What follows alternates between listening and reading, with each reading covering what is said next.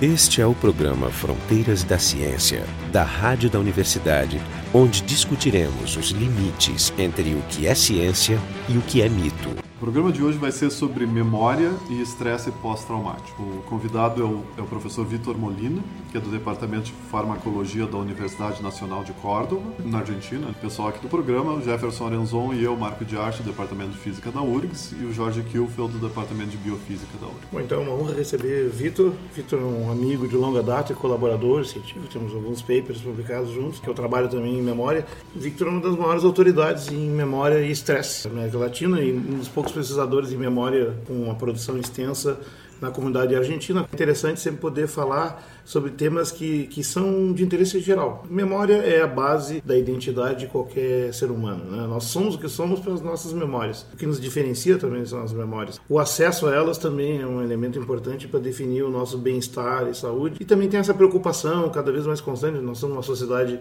mais hipocondríaca e, e preocupada com doenças e também muito dependente de medicamentos e tratamentos e terapias e tal. As pessoas têm medo de ter Alzheimer, de perder a memória. Então, quando na verdade a maior parte dos casos é simplesmente estresse. O estresse desrompe, perturba a memória de forma tal, tanto na formação quanto na evocação, nós vamos ver essas fases, de forma que pode produzir falso alarme. Existem doenças sérias de memória, como a doença de Alzheimer, que é uma das demências a mais notável, que é comum em pessoas mais idosas e como a população está envelhecendo, ela começa a se manifestar e ser mais conhecida, mas ainda ela é incipiente. Então, para falar sobre isso, Victor, nós vamos falar aqui em híbrido, em portunhol. Porque, portunhol, sim. porque o espanhol não é uma língua estrangeira, essa é uma das diretrizes que eu sempre defendo. que é memória? A memória é essa, a capacidade de almacenar a representação interna que se forma por la adquisição de uma informação nova. Essa seria a ideia básica de que, que é a memória. Algo físico fica registrado. Algo físico se traduz una, por ejemplo, un evento del exterior, externo, traducido biológicamente en una representación que nosotros hacemos y eso se almacena. Eso sería el proceso simple de decir que es memoria. Mas não é um processo instantâneo, ele tem não, não, não, etapas. Tem etapas, tampoco es estático. Una vez que uno forma memoria, puede mudar. Esa es una idea nueva de los últimos, de la última década que la memoria en realidad es una función dinámica y plástica, no es una função fija, como se dizia há 20 anos. Sim, eu me lembro que sobre trauma se falava muito que não haveria jeito de acabar com uma memória traumática, que uma vez ela tivesse impressa, está perdido. Então o que eu tinha que fazer era desenhar estratégias para evitar acessar essa memória. Mas o que tu está dizendo é que isso talvez seja diferente hoje em dia. Não, você yo creo que no se puede cambiar el trazo de memoria, puede cambiar la expresión emocional de esa memoria, puede mudar. Entonces, ah, hay una estrategia, un ejemplo muy, muy claro de terapéutica. Usted ve una persona llorando en una iglesia. Entonces, esa persona dice, uy, se le murió alguien. Y dice, no, estratégicamente usted tiene que pensar que está llorando de alegría porque tuvo un nieto, está el bautismo del nieto. Entonces, ah, estratégias para, para não formar uma imagem negativa sempre. Isso está relacionado com o fato da gente sempre fazer narrativas sobre, em cima das memórias que a gente. O que a gente tem acesso não é o registro fiel não, não, não. do que aconteceu. A, a gente a interpretação. A gente reconstrói. Reconstruye e, e, e interpreta. Então, os eventos são interpretados de diferente maneira, porque cada um tem sua história. E, e, o quanto a gente pode, então, confiar nas memórias? É complicado, né? porque isso passa com os testigos, testemunhos em los juízos que vão cambiando, vai cambiando o relato à medida do tempo. Não, uma experiência interessante, a minha tia, irmã do meu pai, ela foi uma das, a gente falou no programa passado, perseguidos políticos, ela desapareceu durante 15 anos. Depois se reencontrou com o meu pai e as histórias que eles contavam sobre os mesmos eventos eram diferentes. É, Ficaram 15 anos sem se falar e as histórias já eram Mudaram diferentes. de, de conteúdo. Sim, mas muda. Esse, esse, é o tema das falsas memórias, né? É, é como a memória... Isso não é nem falsa, é. são memórias reais que elas foram sofrendo pequenas, é pequenas mudanças ao longo mas do acabaram tempo. ficando grandes as diferenças. Claro, depois. Mas aí tem uma coisa, memória é uma palavra muito ampla que hum. se aplica a várias outras coisas. E a principal praga desse debate é o fato que existe a memória do computador e se costuma fazer uma analogia muito constantemente. Aliás, a metáfora do computador nas neurociências é o principal problema, a meu ver, das neurociências, porque ela não serve. Então, a memória do computador é uma memória armazenada também de forma física, de uma, uma forma diferente, mas ao contrário da memória biológica, ela é armazenada de forma rígida e é. com muito cuidado para que se reproduza idêntica. Né? Até o checksum, uma série de sistemas de algoritmos para garantir que cada detalhezinho dela seja igual, caso contrário. É, até se diz que a memória, a memória do computador é uma memória indexada por endereço. Isso, muito preciso. Ou seja, endereço, ela está naquele canto do disco rígido. Uhum. Naquele canto é, da memória. Aqui, não, mas esse é outro problema. É. A questão mesmo é a, é a, rigidez da informação.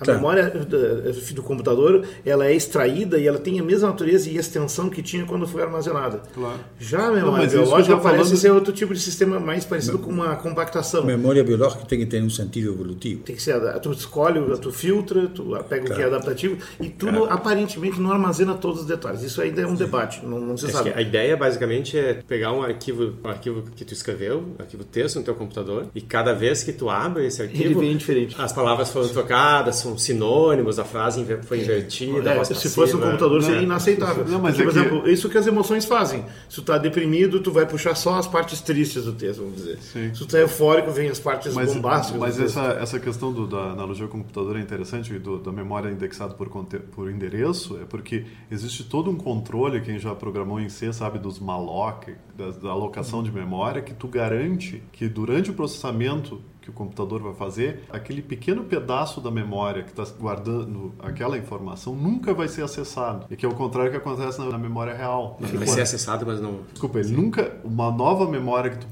tu, tu, tu bote lá nunca vai se sobrepor naquele lugar que está aquela uhum. outra memória. Enquanto que na memória biológica, não. Cada nova memória muda as memórias antigas. É, é um, é, ou seja, é um sistema diferente. Eu vou dizer assim, para resumir, esse aí é a memória digital e o biológico é uma versão do analógico que é muito complexa né, que é associativa por excelência, para terminar. O mais importante até não é tanto como armazena, mas o fato de que, de fato, quando se evocam as memórias biológicas, elas são sempre reconstruções. E a reconstrução modulada pelo estado emocional, pelo contexto, pelo, pelo que aconteceu no meio tempo, de forma que não tem duas reconstruções iguais. E aí é isso que a gente chama de falsas memórias, porque na reconstrução tu acrescenta coisa e tira coisa. Eu ouso dizer, por exemplo, que todos nós temos falsas memórias da nossa infância e especialmente da nossa adolescência, que todo mundo reinterpreta as memórias traumáticas constrangedoras de quando tu tinha uma explosão eu de hormônios. Eu não tive mesmo memória. Todos, todos. Coisas muito mais... Tipo assim, tu esquece todos os traumas, os, eu não tive, a, não. as ignoradas, a, as coisas que tu não conseguiu fazer, aquela cantada que tu não entendeu, tudo, tudo tu apaga. As coisas muito mais simples. Eu, por exemplo, eu conto histórias como se tivesse acontecido comigo, que eu sei que aconteceram com a Cláudia, por exemplo. Ah, tu não te dá as contas. Faz não, parte não conta. Faz parte eu, da às vezes eu já, eu, eu já, ela já me pegou eu contando, ela disse, não, mas isso aconteceu comigo, não foi contigo. Pô, tu te apropriou da gente. Eu, eu, eu queria te perguntar, mencionou de passagem sobre o valor evolutivo das memórias. Eu imagino, assim, sem conhecer nada no assunto, que o valor das memórias evolutivo é porque a gente consegue projetar o futuro e fazer previsões. Permite predecir. Eso. Y, eso es pre, la predicción es una ventaja evolutiva. Y sobre todo en memorias emocionales, porque predecir una amenaza, amenaza da mucha ventaja evolutiva, es adaptativo.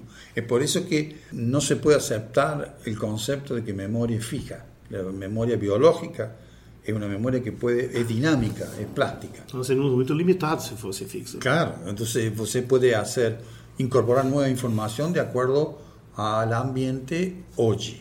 de uma informação que tu antes. O próprio fato de associar um padrão a um agente, então dizer, ó, se eu enxergar a grama se mexer, isso tem um, um, leão, um predador. Então, própria, então, associar um padrão que a gente observa com um agente é baseado na, nas nossas e permite prever o que vai acontecer ou, ou evitar o que vai acontecer. Se vai a, uma, a, a um animal a tomar água no lago e é atacada por um predador, depois quando vê o lago ya predice la amenaza. Es un condicionamiento. Si usted está con un kayak y va a una playa muy bonita y dice que... Florianópolis, Florianópolis, Florianópolis. Y, y, y, de pronto hay un tiburón. Você va, va a asociar todo el contexto, el lugar, con esa amenaza. Entonces no va más. Tener, cada vez que va a ir a Florianópolis, va a tener una descarga de adrenalina. Porque é Ese- defensivo. pero ese- eso es adaptativo. Eu queria- Adaptativo hasta un cierto punto. Eu queria fazer uma pergunta sobre estresse, já que é é uma das coisas que a gente vai abordar aqui. Me parece esquisito que o estresse cause problemas de memória. A gente está discutindo aqui do ponto de vista de, de evolução, né, de adaptação. Não seria, não seria mais importante durante uma, uma fase de estresse que eu guarde as minhas memórias do Sim. que que eu perca elas? E Não, por que que se de fato, de fato fazemos. Sí. Não, é, tem dois tipos. Eu, eu imagino a questão, por exemplo, de um evento muito, muito importante, assim, muito ah, traumático. Não, claro, que ele vai, vai guardar e tu vai reviver ele muitas vezes durante os anos que se seguem. Mas, por exemplo, uma época de estresse, que é o que a gente Tem sofre muito. muito, né? Corre para de lado, corre para o outro, faz burocracia, pega avião, não sei o quê. Por que que neste momento, que também é um estresse contínuo, Bueno, de- de- hay, hay niveles de estrés. En las memorias emocionales, eh, eh, un estrés moderado, un evento estresante moderado, potencia la formación de memoria, de miedo, la memoria emocional. Eso es adaptativo. Você está um pouquinho eso está estressado biológicamente registrado. Todo mundo sabe disso. Ter um pouco de medinho ajuda a estudar para a prova. Claro, você tem que rendir un examen, tem estrés. Y eso puede au- incrementar la memoria y la evocación de esa mas em, que momento ela começa a causar problemas da formação de memória? você tem un evento traumático, típico ejemplo, los combatientes veteranos de guerra. Entonces, ellos han sufrido eventos traumáticos con amenazas de vida. Y es interesante porque hay más muertos por trastornos de memoria traumática que los que murieron en la guerra en Irak. Hay más muertos porque el trastorno de memoria traumática no solamente lleva al estrés postraumático, ese, ese trastorno, sino también a depresión, al suicidio. Sim. Entonces han muerto más cuando vuelven que en un combate. No, es importante decir que solo 20, de un 20-30% de personas que han sufrido un evento traumático hacen ese trastorno. Porque normalmente uno tiene una experiencia traumática y después de un tiempo cede, cede la expresión emocional, E diminui a flashbacks, pesadilla. como se? Pesadelos. é, Pesadelo. Tu para de ter as reviviscências e pesadelos e todas as consequências emocionais dessas memórias. Porque o problema é assim, elas são memórias patológicas do estresse pós-traumático. A sigla em inglês é PTSD, a gente acaba sendo quer dizendo. E ela, elas são memórias muito intensas que se realimentam sozinhas, ou seja, elas, elas voltam à tona sem tu pedir. E aí ocupam, roubam a tua atenção e, e acaba sendo um estorvo enorme na vida. Acabam levando a situações de doenças, depressão e Isso é muito suicídio. comum. Nos, muito Estados, suicídio. nos Estados Unidos é muito comum a gente ver. A Até gente, porque eles são especialistas em mandar a gente gente vê veterano de guerra eh, vivendo nas ruas. E aí tu fica pensando por que, que essa pessoa está vivendo na rua. Em geral, são, se tu olha para eles, são pessoas saudáveis, saudáveis fisicamente, né? São pessoas fortes. Não necessariamente lá em Harvard Square, onde- perto de onde eu moro, tem dois ou três veteranos que são pessoas fisicamente muito, muito fit, Pero mentalmente. mas estão paradas lá. Tu não sabe a questão, estão pedindo dinheiro. Então o que provavelmente está acontecendo é que são, são pessoas deprimidas. Mas, e- do ponto de vista microscópico, bioquímico, o que, que diferencia, o- como é que eu caracterizo o trauma? O que, que isso muda na maneira como eu armazeno a memória? Por ejemplo, hay, no es totalmente conocido, pero hay eh, estructuras cerebrales que permanecen activadas, por ejemplo, el complejo de la amígdala, É a amígdala, a amígdala É a amígdala dentro do cérebro, aliás é a única amígdala que existe agora, porque os anatomistas finalmente trocaram o nome da amígdala da garganta para É isso para os nossos ouvintes, amígdalas, aquelas que, da, da garganta, não são a mesma coisa que a gente no, falando. E, aliás, já- já trocaram de nome. Aqui, aqui no, Cerebro. é, Se você fez, amigo, uma amidalectomia, o nome correto agora é tonsilectomia. É tonsila. E a gente não recomenda que vocês retirem as amígdalas do cérebro. Ah, isso também não. Você vai ficar um, vai ficar um zumbi. No, pero están permanentemente activadas, porque esas personas que sufren esas doencias de trastorno psiquiátrico ven eh, la amenaza en todo, eh, generalizan. No es solamente en batalla, en ruido, ya generalizan tráfico de carros, ya generalizan con eh, un trauma, eh, empiezan a ver todo, la amen- amenaza en todos lados. Es imposible vivir así. Claro, é porque é a interpretação vai desde a interpretação paranoica de achar que existe existe uma vontade contra nós mesmos, mas também tem a interpretação, vamos dizer, da conspiração cósmica. O avião vai cair, o Sim. carro vai me atropelar, a doença, eu vou ficar doente. Hay una cosa muy interesante, eh, hay, es más probable desarrollar trastorno postraumático cuando uno ha sufrido violencia de la especie, robo, combate, Com específicos, né? que un Estupro. O earthquake, estupro. que un terremoto. É um estupro, um caso bem real. né? Ah, o- mas o que eu quer dizer, eu não, não sei se eu entendi. Então, é se a violência envolve outras pessoas, que violen- la violencia sufrida por la misma especie. Por Con ejemplo, específicos. combate, un asalto a mano armada. assim, não, mas quando, quando a, a causa da, da, da violência é um outro ser humano. Sí, Lo y que eso, se llama- eso es más probable desarrollar el trastorno que ser eh, en una, un tsunami, Claro, porque é- é- desastre natural. Porque é incompreensível, porque como tu tem empatia, tu te coloca no lugar da pessoa e diz como ela fez isso. Tu esperaria Mas um, outra o, coisa. o terremoto, bom, Enfim, Não é tem- porque não não, tem o que fazer. Vamos dizer, porque é, uma, é um, efeito, um fenômeno que aconteceu corrompendo com as expectativas e o Não, costume. uma Porque a interpretação- partir de aí tu vai ter que começar a desconfiar de tudo e todos. eu tenho uma todos podem ser interpretação. estupradores Eu tenho uma interpretação um pouco mais, mais pedestre, que é dizer que a gente tem muito mais representação cerebral para outros seres humanos do que a gente tem para, por exemplo, um earthquake.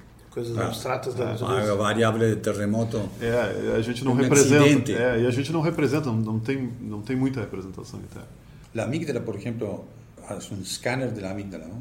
Se puede medir la actividad. La amígdala, hay una prueba que pasa una foto de un revólver tan rápido que uno conscientemente no sabe qué pasó, pero la amígdala se prendió. O sea, que la amígdala actúa aún sin tener conciencia. Tem acesso direto, sem passar pela consciência, né? Increíble. a amígdala é uma glândula, Não. A amígdala é é uma uma estu- região do cérebro. é uma região. Que, que Você diz que é associada a medo, associada... Você PEC, você pode medir a atividade. Você passa, por exemplo, um revólver assim, tchup, tão rápido, a pessoa não, não chegou a nível consciente, a amígdala se prendeu. Não tem por parte da pessoa o reconhecimento que ele viu uma arma. Não dá consciência. Imagina no meio do. Tu tá recebendo imagens, tá, tu, tu tá num seminário e de repente alguém bota um revólver bem rápido e tu não vê, mas tu já fica nervoso, né? Há uma pessoa, um científico importante nesta área, que é Joseph Ledoux, é, é muito importante. Há duas vias rápidas que chegam à amígdala. A via mais rápida permite reaccionar sin identificar el objeto, que sería, sería la vía a través del tálamo.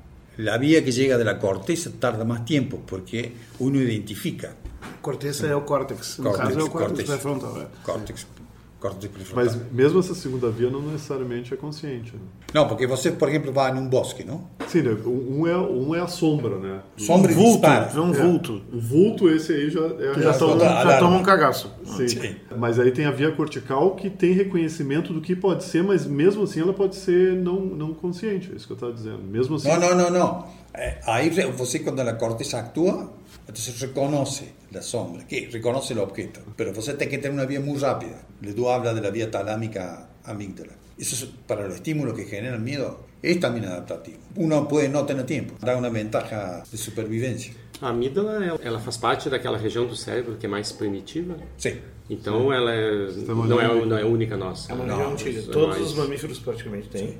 E outros animais têm, por exemplo. Praticamente todos os vertebrados têm alguma É, coisa Na vertebrado, amígdala. verdade, o córtex foi criado para segurar a amígdala, né? Segurar essa região. É, a amígdala límbica, pertence a um conjunto pra de. Ela pertence a um conjunto de núcleos que está assim. A parte mais primitiva do encéfalo é o, o tronco encefálico. Que todos os vertebrados têm que ter, porque senão é Não, ele que morimos. controla batimento cardíaco, respiração, é. o essencial. E vários estímulos e sensações também. O córtex é uma das coisas que brotam a partir daí como se fosse um cogumelo. O cerebelo é outro. E aí tu tem, antes do crescimento do córtex, teve alguns grupos, alguns núcleos que cresceram por cima, que chamam de encéfalo. E ali inclui os chamados núcleos da base que antigamente chamavam gânglios da base, mas não são gânglios, são núcleos da base, inclui a amígdala. Então ele surge de- antes do córtex, mas em- logo em associação com ele, então ele trabalha junto. Porque nós temos outras áreas cerebrais mais primitivas lá no tronco, Ah. como a, a- a substância Diga, diga, cinzenta periaquidutal, que controlam a resposta de medo. Ou seja, a gente tem um circuito de medo muito antigo, que tá, inclusive, se tu arrancar o córtex de uma pessoa inteira, ele vai ter medo ainda. Porque o que controla o medo não está no, no córtex, está lá embaixo. É uma coisa para acontecer, independente se tu tá entendendo o que está acontecendo, porque senão tu não sobrevive. É adaptativo. Só que como a evolução vai se dando por crescimento de áreas novas e elas vão, digamos, umas controlando as outras, colocando, e aí parece uma coisa freudiana, né? O id, o ego, o superego, né? É o primitivo vai se recebendo uma nova camada que então controla aquilo, mas traz coisas novas, depois vem uma outra mais sofisticada, e é esse balanço que define como nós funcionamos. Eh, você dice la corteza prefrontal, que inhibe la actividad de la amígdala. Porque si no, tendríamos Sim, a gente, senão a seria... descontrolado, miedo de descontrolar todo. Es por eso que hay la terapia esa de resignificar el estímulo. Actúa a través de la corteza. Porque Sim, uno claro, dice, Exatamente, exatamente. claro, está resignificando el estímulo para decir, Não todo tem que ser uma ameaça. É, e pode dizer assim, não, ver como aquela situação no, no final não, so, não foi tão horrível porque você sobreviveu, porque Claro. você teve sorte. Aqui faz um comentário interessante, senhor Antônio. Primeiro, existem. Eu, eu deve estar ouvinte pensando, mas o cara está preocupado com aquele sujeito em estresse pós-traumático e não consegue esquecer uma coisa ruim. Mas a maioria das pessoas não está preocupado com isso, está preocupado com o outro lado, ou seja, perda das memórias, o esquecimento excessivo, as amnésias e Alzheimer, como digamos a, um dos exemplos de rainha, mas tem outras demências, inclusive o próprio Parkinson né, vem associado a uma demência que além de tu ter todas as tremedeiras, os problemas, também vai ficando com problemas de perda de cognição associados. Esses são os casos O extremos. alcoolismo tem a síndrome de Korsakoff, o cara vai perdendo as memórias, ou seja, tem um monte de síndromes demenciais. É, mas talvez o que isso que está dizendo nos interessa um pouco saber a- essa amnésia que a gente tem no dia a dia. Eu me considero amnésico. Ah, bom, aí, essa, aí que eu Essa queria é chegar. interessante. Será que essa coisa do dia a dia, tipo, esqueci de deixar as chaves? Ah, eu tô muito, ultimamente ando esquecendo de tudo. Esqueci de pagar a conta do. Será que eu tô virando Alzheimer?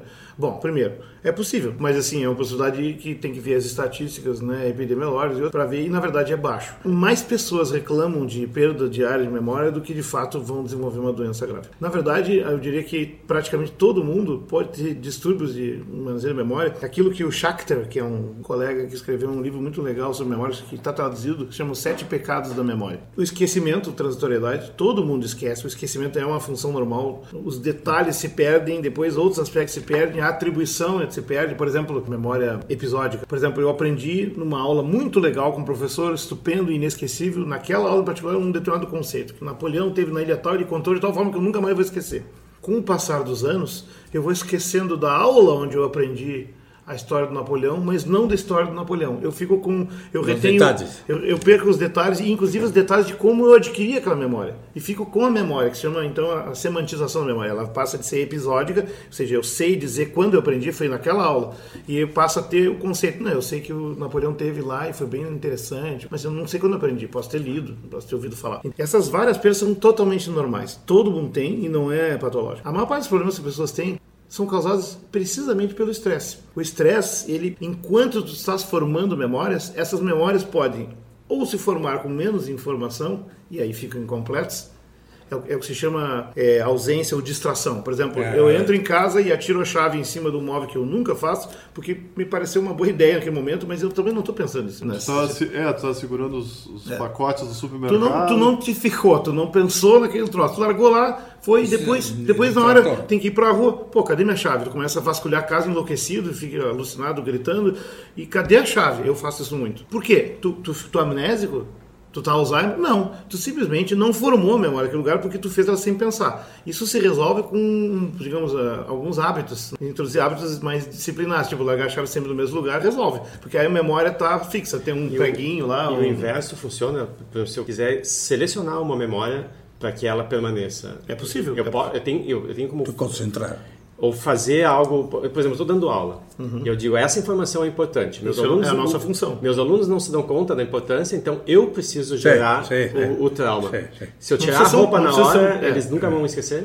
Ou- De tu sem roupa, não. Da informação que veio junto, Eu não sei. talvez. Esse é o problema, não é garantia. Un ejemplo clásico. Você sabe cuando, como es tenis, en el saque, Sim, sim. el saque es un ritual. Entonces forman todo eso cuando hacen así.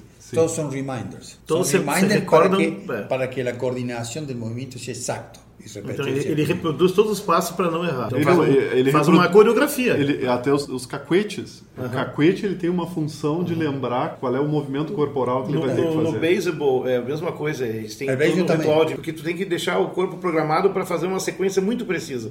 Bailarinos, Mas isso- coreógrafos e músicos tocando instrumentos têm a mesma Mas situação para isso, lembrar a sequência. isso é exata. possível da gente fazer um experimento e e mostrar que se eu, se eu, se eu impeço o. Sim, isso já tá por, super Por exemplo, se eu, se eu peço o pitcher de, de, de tocar no boné, aí eu consigo medir a qualidade do, do lançamento Esse dele. exato experimento eu não sei, mas tem muitos outros experimentos de psicofísica, muita. Tem muito estudo em psicologia Sim. de distração que funciona. A distração não é um fenômeno folclórico e anedótico que a gente está falando aqui. Ele é um fenômeno estudado em laboratório, em modelos humanos e animais. É possível distrair de inúmeras maneiras. O que a maioria das pessoas reclama com falta de memória, no fundo, no fundo, é consequência de uma distração. Sim. Agora, tu também pode estar muito estressado e aí a memória foi adquirida bem, mas aí o processo de registrar ela no seu Isso, nervoso é. acaba Por uma coisa que aí, as pessoas- aí também é, aí é mais grave. É o problema de tensión. ¿eh? quando há muitos distractores. É, aí entra- Quando tem que é, fazer é. muitas coisas ao mesmo tempo, não presta atenção nenhuma. Mas em que, momento, em que momento se começa a misturar correlação e causação? Porque no, no exemplo do, do tenista, tem uma sequência de eventos que supostamente estão correlacionados, mas mais do que isso, eu tenho uma relação causal. Esse movimento dispara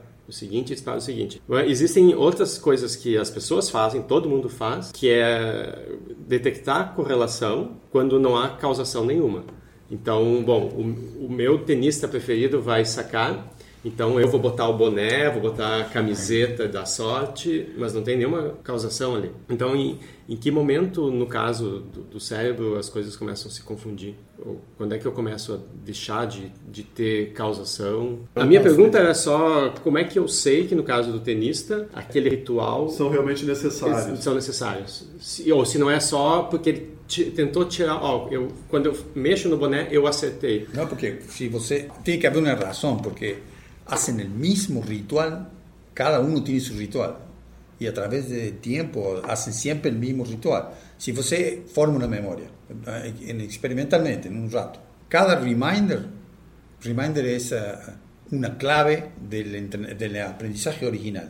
Você muestra una, una clave Uma dica, dica. una chica, cada vez la traza de memoria se más fuerte. Y lembra, y ayuda a lembrar. Aqui eu acho que tá fazendo uma outra coisa. Na verdade, a memória é assim, ó. Por exemplo, é como tu lembrar de uma frase numa música do Chico Buarque e lembrar da música inteira.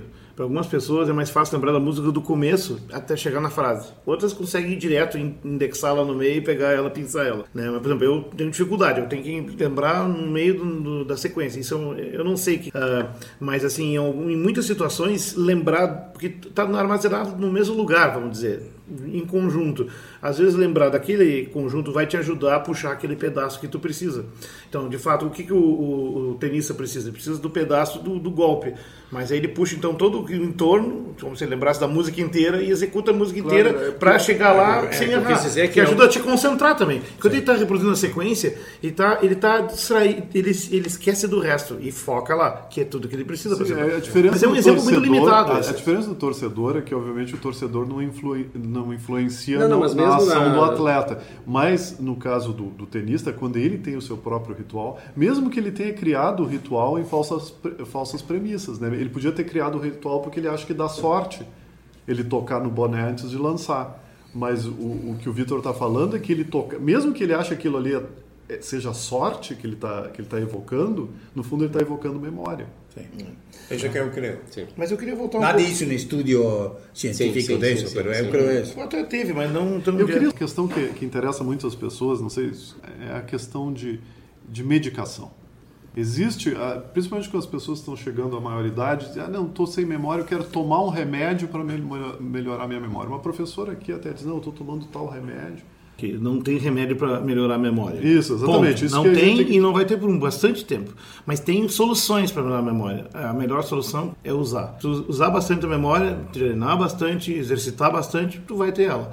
É a lei do uso e desuso. É a mesma coisa para um músculo. Porque tu está usando que- o próprio corpo, mas ainda não tem o medicamento. E nós temos que escapar dessa lógica que tudo que tu Sim. não faz por, porque tu não tem vontade ou está com preguiça, então tu substitui por um remedinho. É, não, não, não Vamos combinar necessariamente que... um, um remédio, mas, é, por exemplo, um Ah, suplemento, um suplemento, alguma coisa assim. Não é uma questão de princípio, poderia ter, porque a gente tem uma série de moléculas que são envolvidas nos processos. A gente compreende os mecanismos básicos, alguma coisa já, mas ainda é uma fração muito pequena de um sistema bem mais complexo. E é, é reducionista demais que com mexer nessa fra- fraçãozinha de um grande sistema complexo, atua tu puxa tudo. Então, a medicina e a farmacologia, né, os medicamentos, eles são reducionistas. Mas em alguns casos, é o que, que funciona como? Tu tem um- uma enzima, uma parte das células que, que tem todo o corpo. E aí tu tá com um doente daquilo. Toma um medicamento que ataca tudo em massa.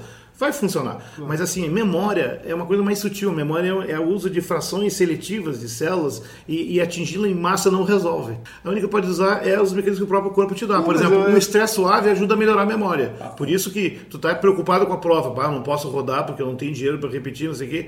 Aí tu estuda. E funciona. Agora, um estresse exagerado, não. Isso quer dizer que se o velhinho vai lá e fica em casa não fazendo nada, ele vai perder memória. Vai, vai, Ele porque tem- não está usando. Ele está, na tem que verdade... ter compromissos, O isolamento, ele- o isolamento social é um um mecanismo fundamental para perder memórias. Há que reduzir os distractores. É, mas o, o, também é reduzir o isolamento, porque o isolamento social te troca, tu, tu não conversa, tu não troca informação, tu não fica exercitando a curiosidade, tu não procura. Quer dizer, a pessoa que tem isolamento, isolamento social. social. não adianta tomar remédio. Não, aliás, que é o isolamento social, o contrário disso, ele está conversando, pode estar tá conversando sobre fofoca. Pá, fulana, beltrana, não sei quem, deu para não sei quem. Então, isso já é compartilhar informação, já é exercitar a memória. Pode não ser muito nobre, mas funciona. Agora, se fizer isso com livros, com revistas e tal, vai ser bem melhor para todo mundo. Tá, então esse foi o programa Fronteiras da Ciência. Hoje a gente discutiu memória e estresse pós-traumático, memória no geral. E o, o, convidado foi o Vitor Molina, que é da Universidade Nacional de Córdoba, na Argentina, e o pessoal, o Jorge Gilfeld, do, do Departamento de Biofísica da URGS, e eu e o Jefferson Arenzon, do Departamento de Física da URGS. O programa Fronteiras da Ciência é um projeto do Instituto de Física da URGS, direção técnica de Francisco Guazelli.